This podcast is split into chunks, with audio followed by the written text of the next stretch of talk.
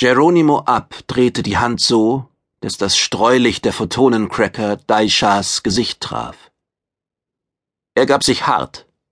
Dabei war ihm miserabel zumute. Nichts hätte er lieber getan, als sich herumzuwerfen und davon zu hasten. Keineswegs nur zurück bis zum Geodät, sondern weiter, sehr viel weiter. Die regennasse Nacht allein bot kaum Schutz vor dem Unheimlichen, das auf Terra herabgestürzt war. Warum rannte er nicht einfach los?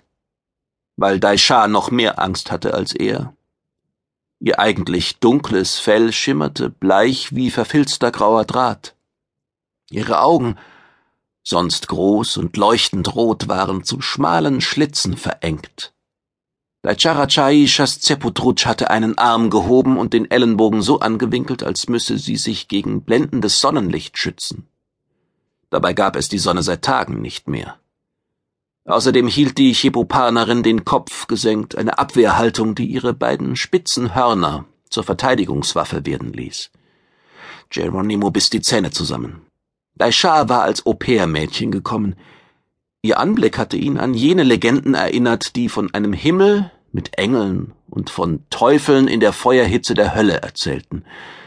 Mittlerweile wusste er, dass Chebor Parna trotz ihres Aussehens, das an einen aufrechtgehenden Ziegenbock erinnerte, von liebenswertem Wesen waren, wenngleich er das mit dem liebenswert Daisha keinesfalls verraten würde. Sie war älter und größer als er und fühlte sich ihm schon deshalb überlegen. Ein dritter Grund wäre mit Sicherheit einer zu viel geworden. Dacharachai Shaszeputrutsch war also eine Art gute Teufelin. Was es mit Engelsgestalten auf sich hatte, verrieten die jüngeren Geschichtsdateien.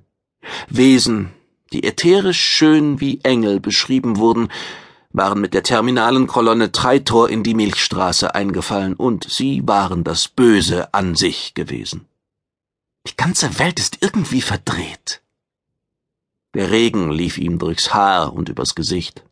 Fahrig wischte Geronimo sich mit der linken Hand über die Stirn, seine rechte mit den Crackern zitterte leicht. Lauf weg! dröhnte es in ihm. Wir haben genug gesehen. Sobald dieser Gigant auf die Beine kommt. Weißt du überhaupt, wovon du redest? fragte Daisha. Fassafulbuli, dein Regenriese. Das ist nur ein Name für dich. Ihr Flüstern war fester geworden. Trotzdem klang sie eher ablehnend.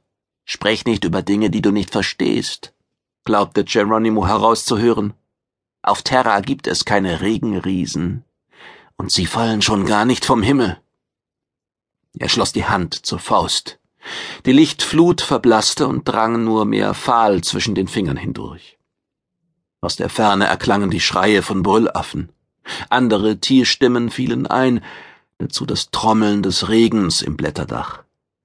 Das war nach dem grellen Blitz des in großer Höhe explodierenden Raumschiffs, nach dem tosenden Lärm und den Erschütterungen schon wieder mehr Normalität, als er eigentlich erwarten durfte.